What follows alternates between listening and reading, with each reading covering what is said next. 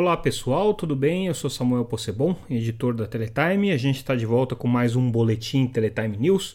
Hoje é quarta-feira, dia 1 de setembro de 2021, e a gente vai trazer para vocês as principais notícias do mercado de telecomunicações que foram destaque na Teletime nessa terça-feira.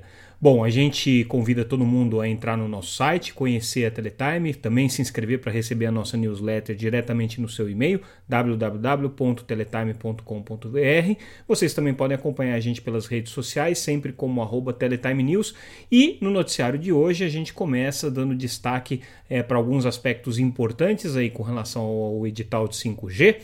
O presidente da Anatel, Leonardo Euler, colocou nessa terça-feira a possibilidade de que uh, o projeto de conectar, conectar escolas seja desenvolvido em parceria com operadoras de telecomunicações e com provedores locais por meio de RFPs, ou seja, né, o dinheiro seria colocado na entidade administradora da faixa, a EAF, que é a empresa que vai fazer a gestão desses compromissos, e essa empresa vai fazer uma chamada para que provedores locais e também as empresas de telecomunicações ofereçam é, as suas possíveis soluções para o mercado de conexão em escolas. Então, isso aí permitiria que, com os recursos do edital, que vão ser é, angariados aí a partir da entrada dos operadores, a partir do, da presença dos players no, no, no, no na licitação, é, também provedores locais participem é, desse mercado.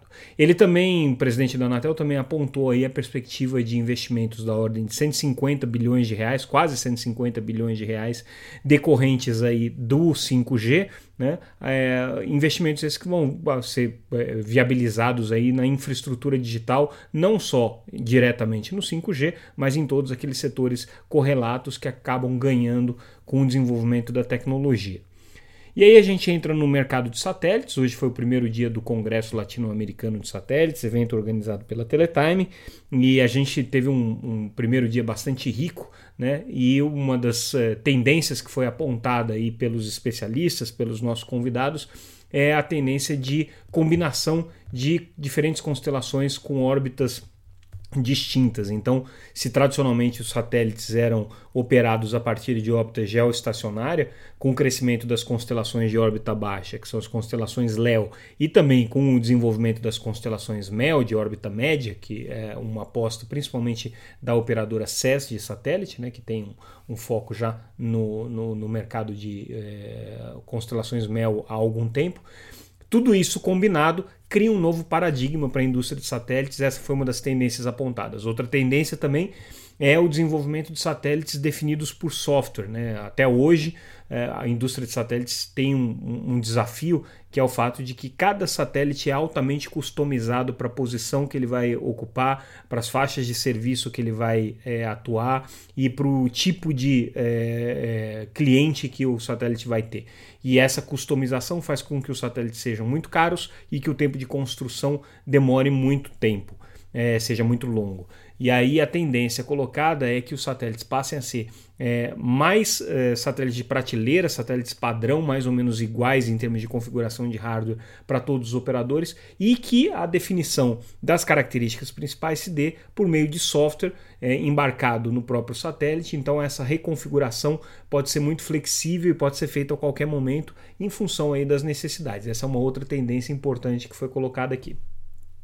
A Eutelsat, que é uma operadora importante de satélites, também fez uma ponderação com relação à tendência que ela vê de fusões no mercado de satélite, é uma coisa que ainda não começou a acontecer, mas que eles acreditam que em breve vai é, acontecer, principalmente fusões é, horizontais, ou seja, entre operadoras de satélite, uma tendência que, pelo menos na visão da Eutelsat, está é, tá para acontecer.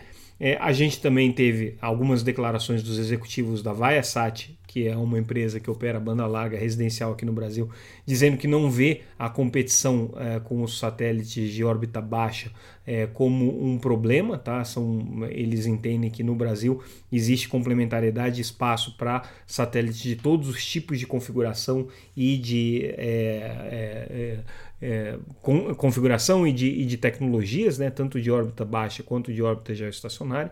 Então, a Viasat não vê aí um grande problema com a entrada desses possíveis competidores em Léo.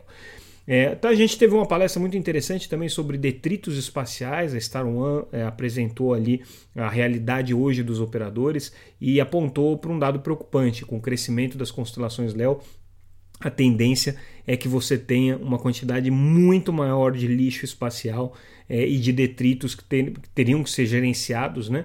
E isso aí é um desafio adicional para as operadoras de satélite. Então é um aspecto importante aí que foi é, revelado, trazido durante o evento. Claro que já é conhecido da indústria de satélites, mas foi trazido para o público em geral.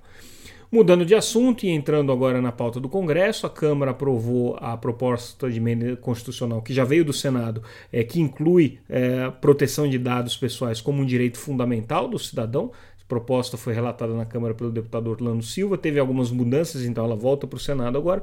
Mas o importante é que é, o, o, a proteção do dado pessoal passe, então, é, aprovada essa, essa PEC definitivamente, passaria então a constituir aí um dos direitos é, inalienáveis do, do, do, do, brasileiro à luz da Constituição. Né? Então, uh, é uma, uma mudança importante de paradigma.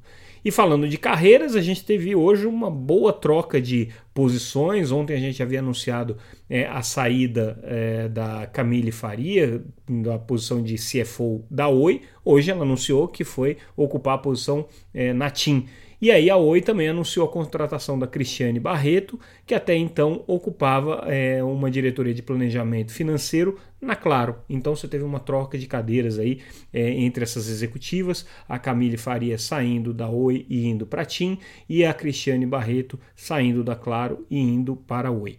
Então foi uma troca aí relevante nessas posições que é, é, destaque-se tem sido ocupada por mulheres já nessas operadoras há algum tempo é, e isso uh, tem uh, um, um, significado simbólico importante porque são posições muito importantes dentro da estratégia das empresas, mais mulheres aí ocupando posição de protagonismo é, nessas posições. Isso é relevante aí para a nossa indústria, que tem obviamente uma desproporção muito grande entre homens e mulheres, mas que é, vem aos poucos trabalhando para corrigir isso.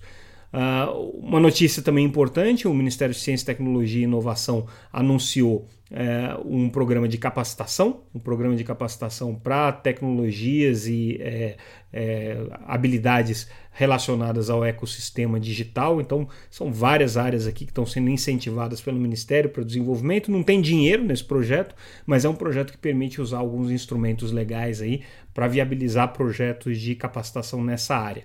Né? E é, isso daqui é importante porque pega um espectro muito grande, vai desde é, telecomunicações e conectividade, passando por cloud, por robótica, por inteligência artificial, enfim, uma série de áreas é, relevantes aí para o ecossistema digital que passam a ser contemplados por esse programa. É, Interessante estudo apresentado pela Telcomp, Associação dos Provedores Competitivos, né, das empresas competitivas de telecomunicações, sobre o faturamento dos pequenos provedores no primeiro semestre desse ano. Eles apontam aqui um faturamento de 10,8 bilhões, primeira vez que esse, essa análise é, é, é produzida né, por uma entidade setorial. É, e a tendência aí é que até o final do ano esse setor de, de PPPs, de pequenos provedores é, de telecomunicações, chegue a um faturamento superior aí a 20 bilhões de reais. Então seria eles todos o equivalente né, a uma, ao faturamento de uma das grandes operadoras né, é, brasileiras, uh, por exemplo, como, como a TIM. Né? Então é interessante aí essa, esse dado uh, que foi levantado pela Telcomp. Uh, e aí a gente finaliza com um, uma pesquisa do CGI apontando que hoje é, menos da metade das escolas rurais é, estão conectadas à internet. Então a gente tem ainda um problema muito grande de conectividade em escolas, fazendo aí o link com aquela nossa primeira notícia, que é um, um, uma notícia referente às obrigações de conexão em escola que estão previstas aí para o edital do 5G, em que a gente vai ter é, a possibilidade de provedores de acesso e de empresas de telecomunicações atenderem a essa demanda através das RFPs que vão ser feitas aí pela entidade administradora da faixa. Com isso a gente fecha a volta do nosso noticiário, a gente encerra por aqui. Amanhã a gente volta com mais um boletim Teletime News. Obrigado pela audiência é, e acompanhe o nosso noticiário todos os dias no site www.teletime.com.br. Até mais, obrigado pela audiência. Um abraço, pessoal.